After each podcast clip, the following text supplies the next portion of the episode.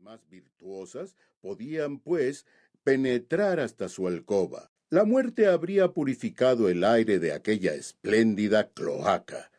Y además tenían por excusa, si tal fuera necesaria, que iban a una venta sin saber a casa de quién. Habían leído carteles, querían ver lo que esos carteles prometían y escoger anticipadamente. Nada más sencillo lo cual no les impedía buscar en medio de tantas maravillas las huellas de aquella vida de cortesana de la cual habían escuchado sin duda extraños relatos. Por desgracia los misterios habían muerto con la diosa, y a pesar de la mejor voluntad del mundo, aquellas señoras no sorprendieron más que lo que estaba en venta desde el deceso y nada de lo que se vendía mientras vivió la inquilina. Además había que comprar. El mobiliario era soberbio, muebles de palo de rosa y de bulé, jarrones de Sèvres y de China, estatuillas de Sajonia, satines, terciopelos y encajes, no faltaba nada. Me paseaba por el piso siguiendo a las nobles curiosas que habían llegado antes que yo. Entraron en una habitación tapizada con tela persa. También iba a entrar cuando salieron casi al momento sonriendo y como si las avergonzara esa nueva curiosidad.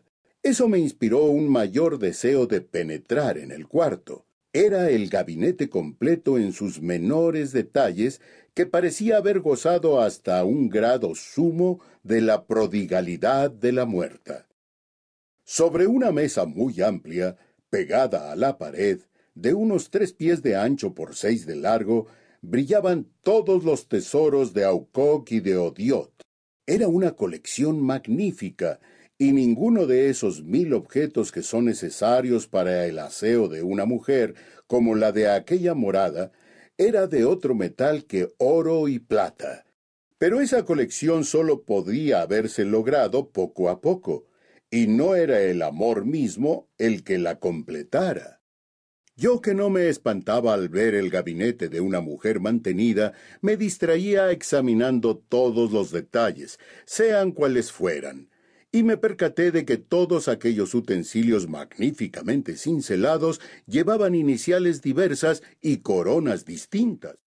Me quedé mirando todas esas cosas, cada una de las cuales me representaba una prostitución de la pobre muchacha, y me decía que Dios había tenido clemencia para ella al no permitir que llegara al castigo ordinario y por haberla dejado morir en su lujo y su belleza antes de la vejez, esa primera muerte de las cortesanas. En efecto, ¿se puede ver algo más triste que la vejez del vicio?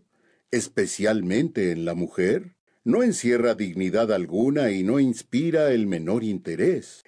Ese arrepentimiento eterno no del mal camino seguido, sino de los cálculos mal hechos y el dinero mal empleado, es una de las cosas más entristecedoras que pueda haber.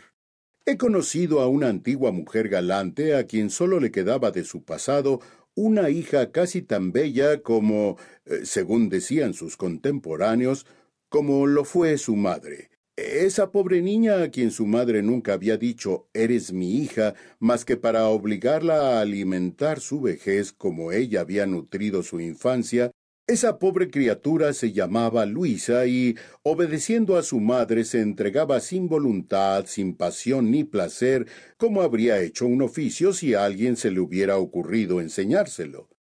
La visión continua del libertinaje, un libertinaje precoz alimentado por el estado continuamente enfermizo de aquella joven, había apagado en ella la inteligencia del mal y del bien, que tal vez le diera Dios, pero que a nadie se le había ocurrido desarrollar.